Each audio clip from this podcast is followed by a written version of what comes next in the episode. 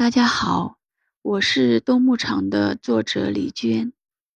这本书写于十年前，讲的是一个关于冬天的故事，讲遥远的大地深处，茫茫的荒野里，有一群人们艰辛而平凡的生活。他们从千百年前就这样了，难以想象他们和我们处于同一个时代。然而，巨大的物质差异背后，却是同样的情感与希望。本质上，我们没有什么不同。我感动于这些相同的部分，并且相信，喜欢这本书的人们同样也会感动于这些。这是我最重要的一部作品，出版近十年，无数的阅读令它之于我的意义也越来越重要。如今有声版的呈现可能会令这些故事走得更远了。我有时候会想象，他们是怎样陪伴着远方的陌生人们，想象无数陌生城市的陌生角落里，无数入睡前的黑暗，孤独的、气喘吁吁的夜跑时刻，还有漫长的地铁上的通勤时光。我想象这些絮絮叨叨的家长里短，以及这些渺小微弱的悲欢喜乐，是怎样一点一点充斥，并撑开远方那些孤独的、安静的、自由自在的时刻。想到这些，便感到幸福，又感到不安。谢谢你的倾听，谢谢你为我笔下这场巨大的冬天。停留了片刻的脚步。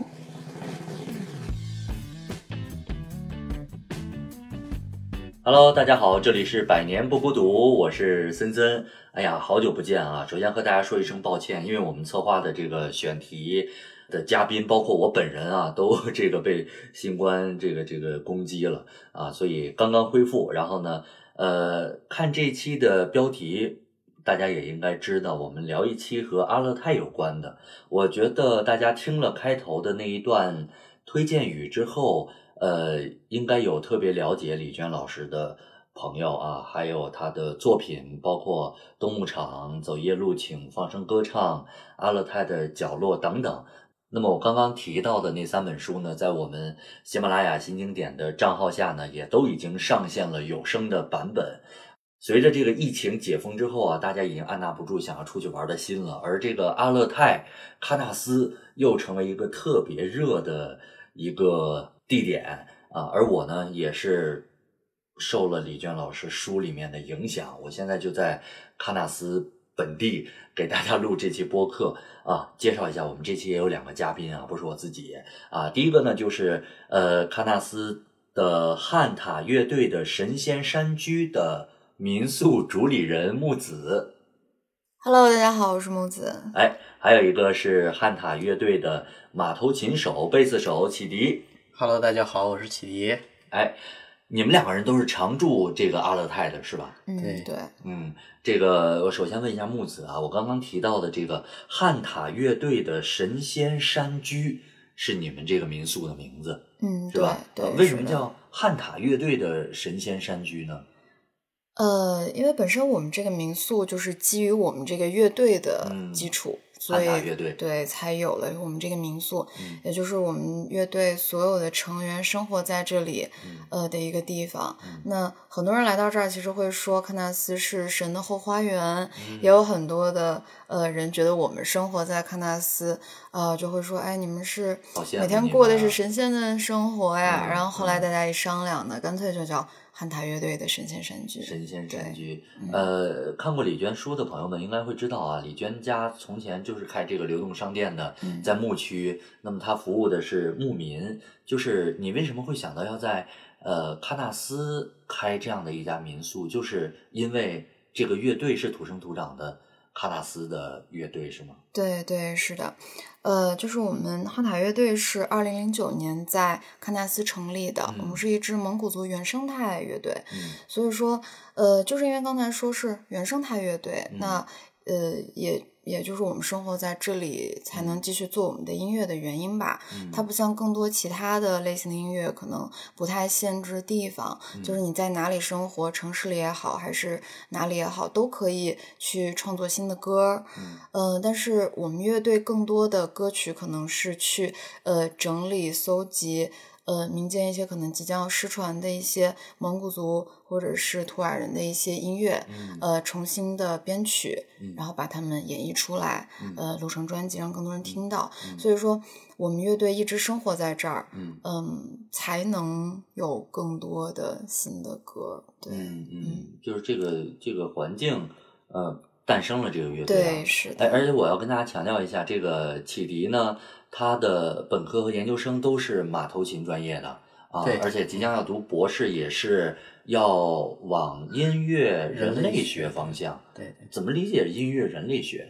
啊，音乐人类学就是记录这些我们传统的这些曲艺，包括这些嗯。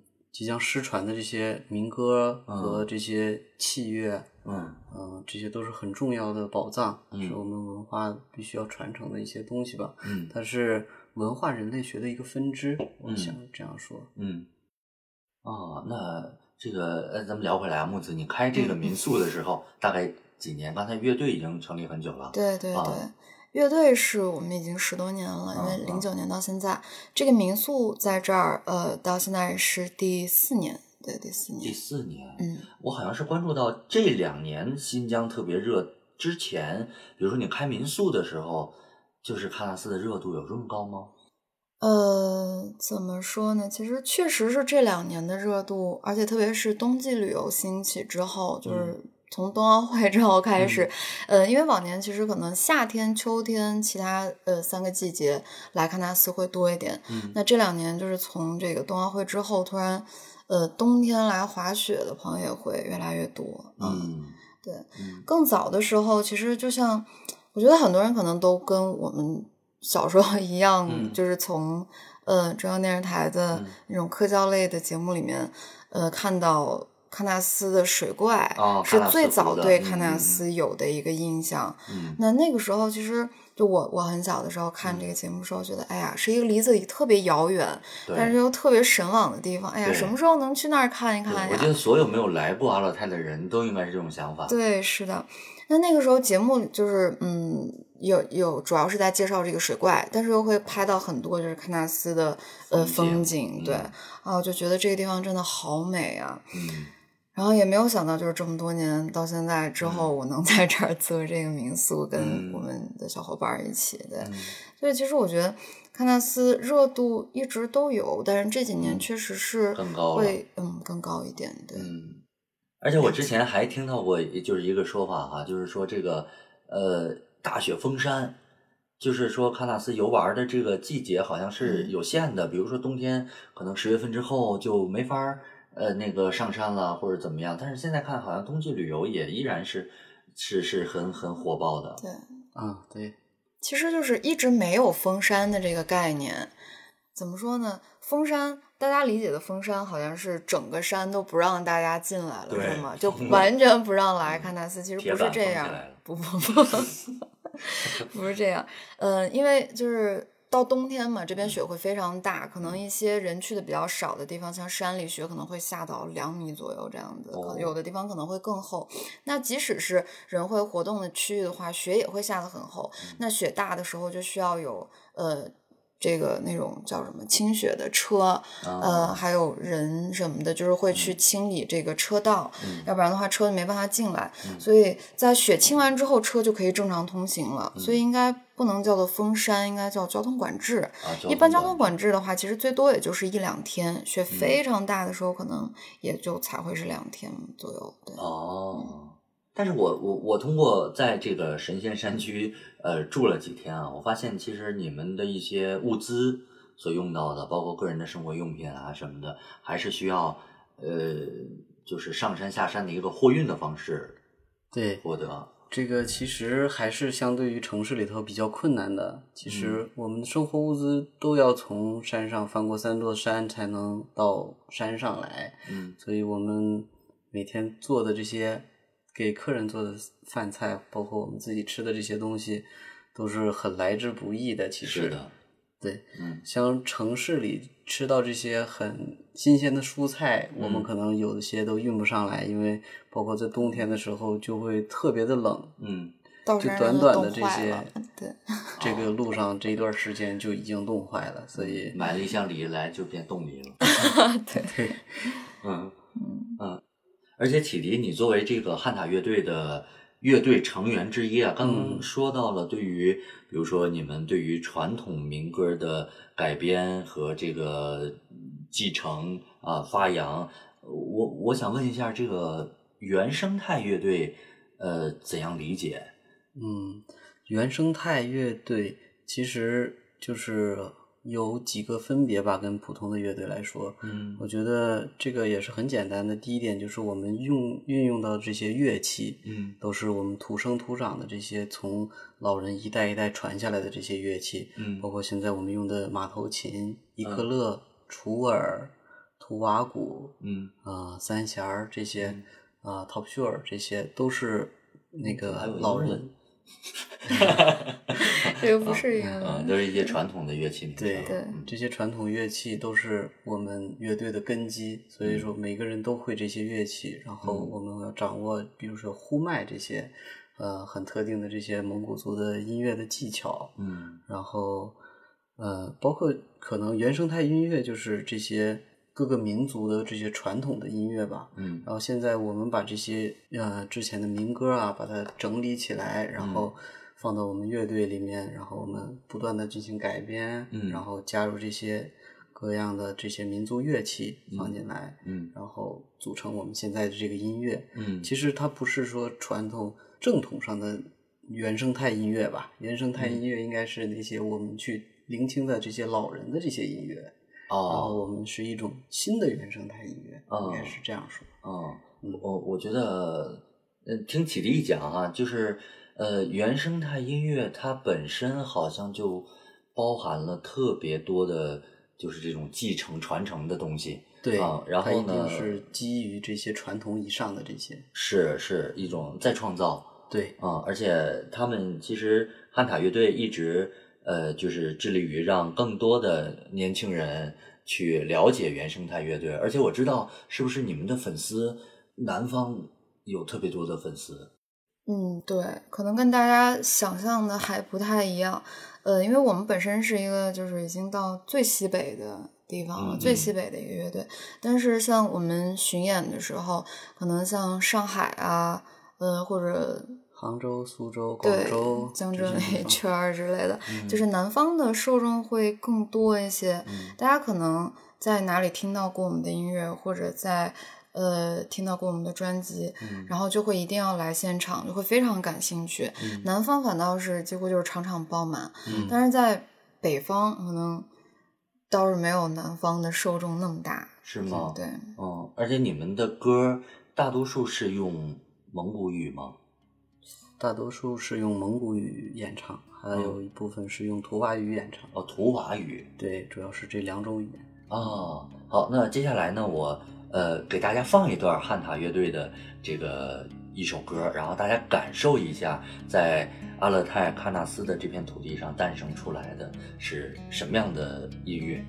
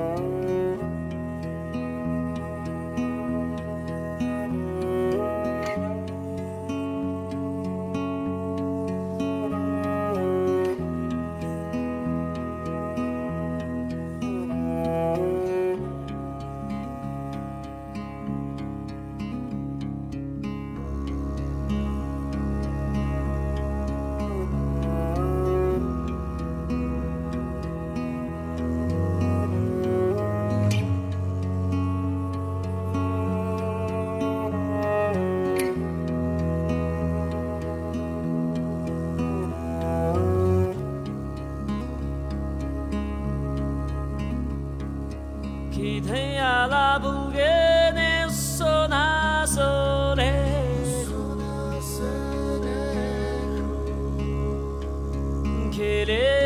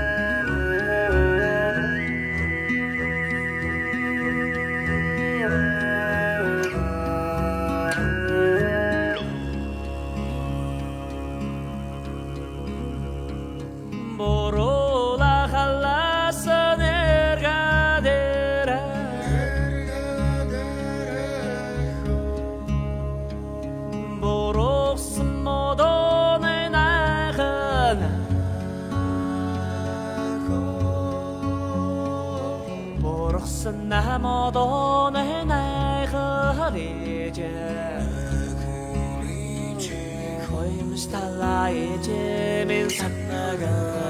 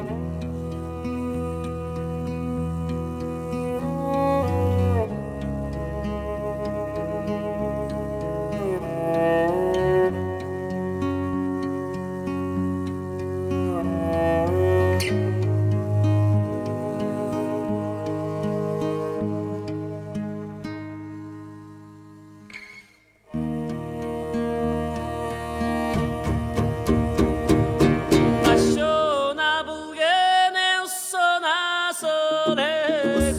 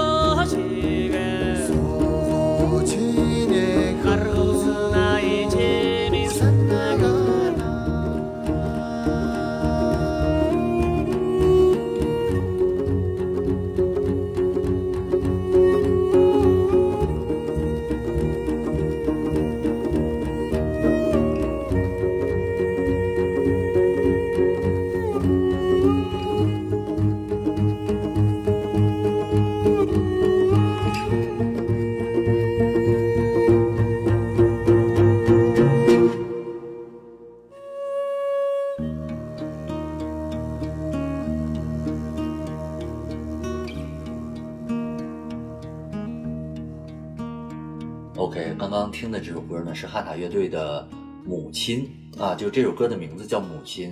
虽然我听不懂这个歌词，但是我能够特别深切的感受到，就是这首歌一定是出自于像喀纳斯这样的地方，就是辽阔的，呃，然后呃，当地的人民淳朴的，就是里面的情感，我觉得是非常非常浓厚的。我觉得这个好像。超越了语言，这个本来也不受到任何语言的限制。对，其实这个还有一个故事在这个歌里面。其实当年我们这个图尔扈特部落从俄罗斯嗯。逃回来的时候，嗯。被沙皇赶到这个河边，嗯。一条特别宽阔的大河，嗯。然后年轻特别小的小孩儿和老人，嗯。没办法过这个河，因为只有年轻力壮的人才能过这条冰冷的河。嗯。然后，呃，只能把自己的母亲放在河对岸，然后因为再往下游去跑的话，就会被沙皇的追兵追上了，嗯嗯嗯然后只能把老人留下只能把老人留在那边，嗯年轻人才能过这个河，才能延续这个部落，嗯然后终于逃回我国这个内地的时候，嗯回想起这段经历，然后觉得特别的心酸，特别的思念自己的母亲。是这个感触很深的一首歌。啊，这是这首歌的故事。对，因为你们的歌本来也是传承，我觉得这个故事也是传承和延续嘛。对，啊，就是所以这首歌里面的情感非常非常的浓厚。呃，我们这个再再聊一点轻松的啊，何木子，这个 你开了四年的这个民宿啊，嗯呃，你接触到的客人，比如说来喀纳斯的客人，嗯呃，是北方居多还是南方居多？就是大概的这个这个构成。呃，这个就像现在来讲的话，其实可以按季节来划分。就嗯。比如说现在是冬天的时候，嗯。那最近嗯，就一直是南方的客人会非常多，因嗯，为可能很多南方的朋友在那边大雪，对，嗯。或者其实可能见过雪，就是没有见过这么大的，会比较嗯小，嗯。所以冬天会专门来这边看看雪呀、滑雪，嗯，对。然嗯后像夏天、春天、秋天这样其他的季节的话，其实哪里的都有，全国各地的朋友都有，嗯包括甚至还有很多可能江内的朋友，嗯对，嗯，就是大家疆本地的，对新疆本地的朋友，其他地方，因为新疆实在是太大了，嗯就各个地方可能其实这个风景都会不太一样。嗯也有很多离家其实也不算是太远，嗯就是，但是他就是一直没有时间来，嗯对，所以就是哪里的都有。按季节分的话，那冬天其实南方的朋友会偏多一点。嗯嗯，那是不是呃，除了地域上的游客不同哈、是不是呃来的游客的类型其实也是不一样的？比如说有就是专门来两天，我可能景点参观完我就走了，然后有的比如说是来常住啊，或者是呃这种也是会有各种各样的。都会有，就是嗯像你刚才说，嗯、来可能待个一两天，嗯就是像景点打卡似的，嗯然后赶紧得发个朋友圈儿订个位，呃，很着急的又走了，因为确实可可能很多朋友因为上班啊，没办法，的假不够长，对，那嗯来的时间停留不了那么久，这样的也有，呃，那像你刚才说的，很多可能过来住的时间比较长的，嗯。也会有。有的会因为这边的话空气非常好，然后空气里的负离子含量含量非常大，嗯。所以就是呃会有一些过来类似这种疗养吧，就是住一段时间，可能住呃半个月一两个月的都会有。嗯那也有很多过来，嗯、就是做一些创作的，反正不一定是哪个方向，比如说有画画的，嗯。然后也会有专门来这边 跳舞的，也会有，就啊是想、可能想感受一下在那种很辽阔的天地间去、嗯。这种跳舞的感受，对，嗯也会有，嗯。哎，对了，有一次我还记得，呃，那是一个夏天吧，嗯，嗯对，啊、好像两年以前，我们正在呃店里边儿嗯忙，然要各忙后各的对，嗯后主唱在外面坐着，他为突然就忙？是因为他是主唱吗？夏天的时候，这边夏天的晚上是特别舒服的，可能嗯会刮一点小风，看看月亮什么的，看吧看？星星。对他最喜欢坐在那个加油啊，台阶上启迪！下一个主唱你也要争取。不行，我不会唱歌。他就特别喜欢坐在那个台阶上，嗯。喝点小酒，吹点嗯。晚风那种的，看着夕阳。嗯。然后正好放着那个 Michael 的歌，嗯。然后这时候来了一个专门跳 Michael 的歌，呃，跳这个他的舞的舞者，哦。哇，然后就听见就两个人就产生共鸣了对，哦他在他在咱们院子门口跳了好长时间，啊，大概跳了半个小时左右吧，然对后主唱就一直坐那儿看 看看着就很忘了，对，然后就马上叫我，哎，快给我拿杯酒，我要跟他聊。嗯。然后就我赶紧把跑进去给他拿了一杯酒，嗯。俩人聊了聊了好久好久，天黑了，然后嗯两个人意犹未尽，说走吧，我们一起吃个饭，嗯。然后把他邀请进来一起吃个饭。嗯。其实这样的艺人呀、画家，确实还是挺多的。嗯嗯，他们在这儿就完全可以释放自己的那种感觉。嗯，我觉得呃，在路上听到了自己喜欢的音乐、熟悉的音乐，然后就原地起舞，对然后恰巧又被一个艺术家 主唱看到，然后这种惺惺相惜的这种感觉。对啊，我相信他们，我觉得无论是舞蹈啊，还是刚刚说还有画家哈，来画油画的，嗯啊，然后还有你们做音乐的，我觉得可能都是相通的。我觉得这种惺惺相惜太好了，就是听完你们的说了之后，呃，就是我在李娟的书里面啊感受到的阿勒泰就是，呃，首先是景色当然是很美的啊，这个不用看他的书也也有所了解。但是其实李娟书里面描写的牧民的生活，包括他们家开这个流动超市，其实日子是非常非常辛苦的。嗯啊，呃，日子是非常辛苦的。我觉得，呃，之前我们也看到了很多新疆的牧民的新闻，就是在这个寒冬的季节有多少呃牛羊冻死啊，或者是什么的。其实这样的事情非常非常多。对啊，但是我们呃，只是这期节目我们聚焦在另一部分，哎，我们能够在喀纳斯呃实现我们的这个人生价值的一部分人。啊，搞创作的也好，然后做生意的也好，啊，各种各样的人，呃，但是我觉得刚刚经历的三年的疫情，无论对于哪一类人来说，其实可能 都不太好过。对，嗯，呃，这个木子，你上山多久了？就是我跟大家解释一下，刚才不是说这个封山的概念，再跟大家解释一下上山的概念，就是它喀纳斯的这个景区，其实就是呃离得比较近的两个小村落。嗯啊，呃，主要就是以这个为中心，然后有一些这个呃嗯景点儿吧，当然处处是美景啊，但是有一些这个景点儿。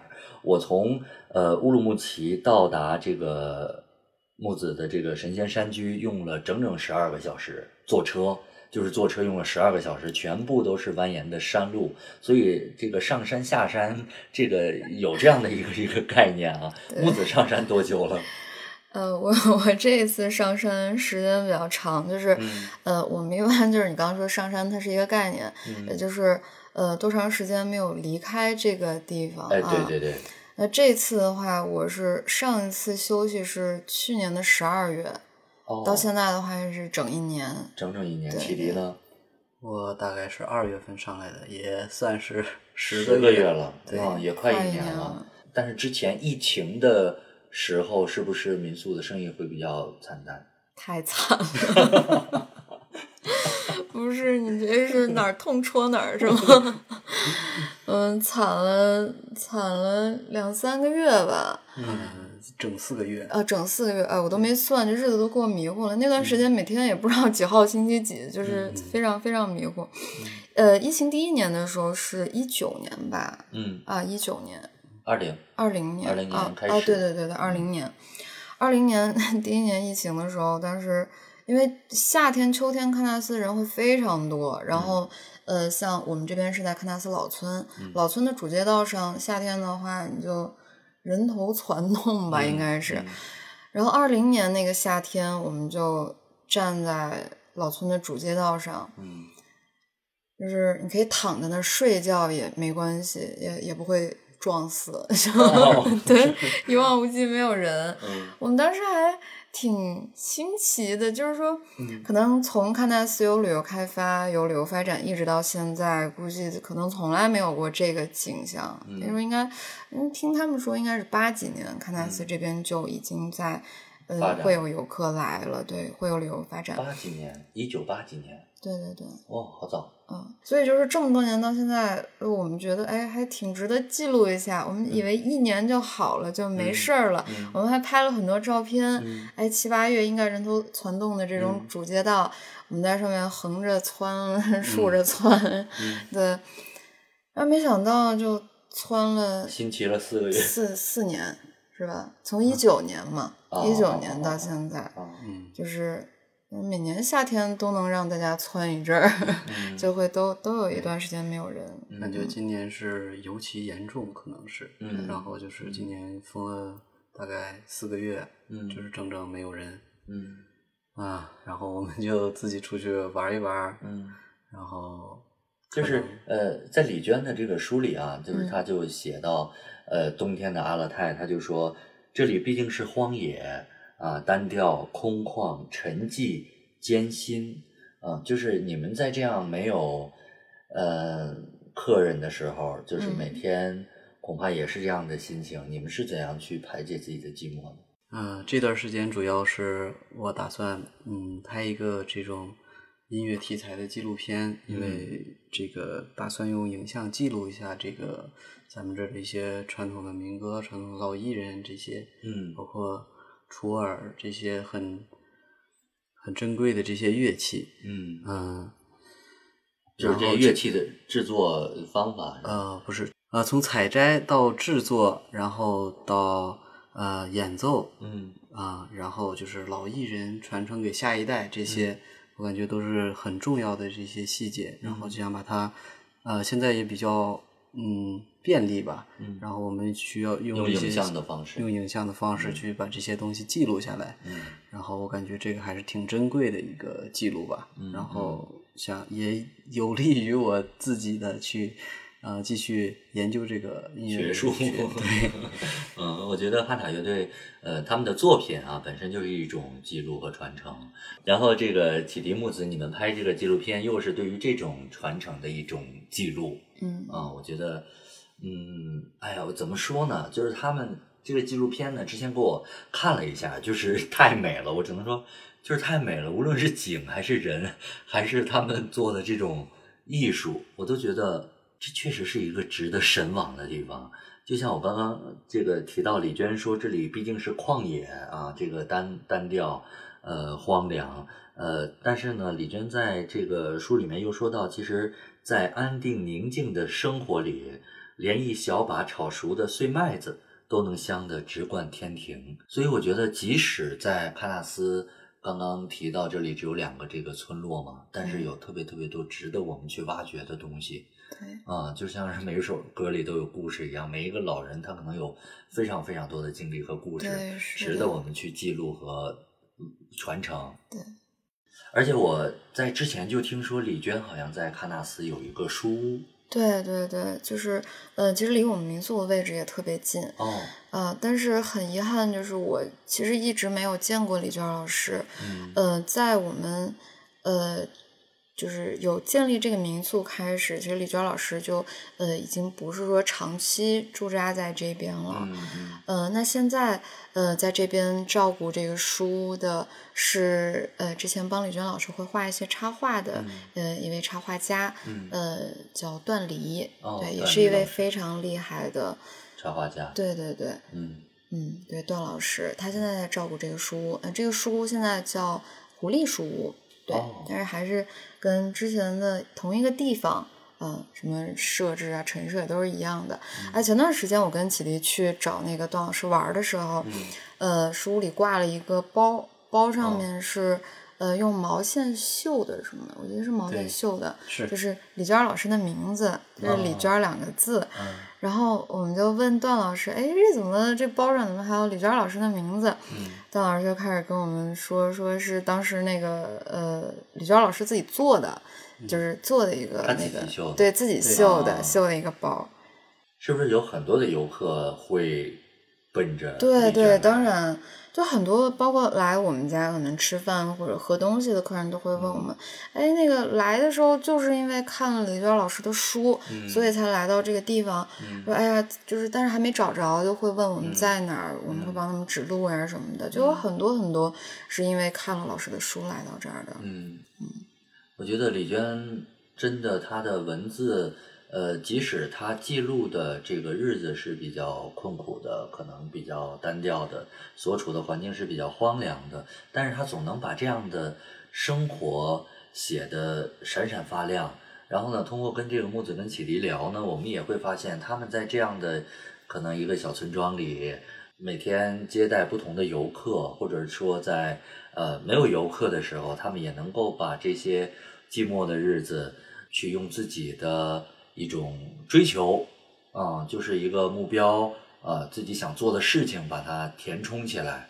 就是大家即使来到喀纳斯之后，其实我也不希望大家能够就是像逛景点儿那种，非常赶一两对对，天可能我觉得希望大家能够在这里慢慢的去感受这片土地上的呃人啊、景，然后去回味李娟老师书里面写到的那些文字啊，然后也可以感受一下在这里长期生活的呃，比如说木子跟启迪都不是本地人，对吧？对嗯啊，就是在这里呃扎根生活的，来自于不同地方的这些人啊，他们如何跟喀纳斯能够融合的相处。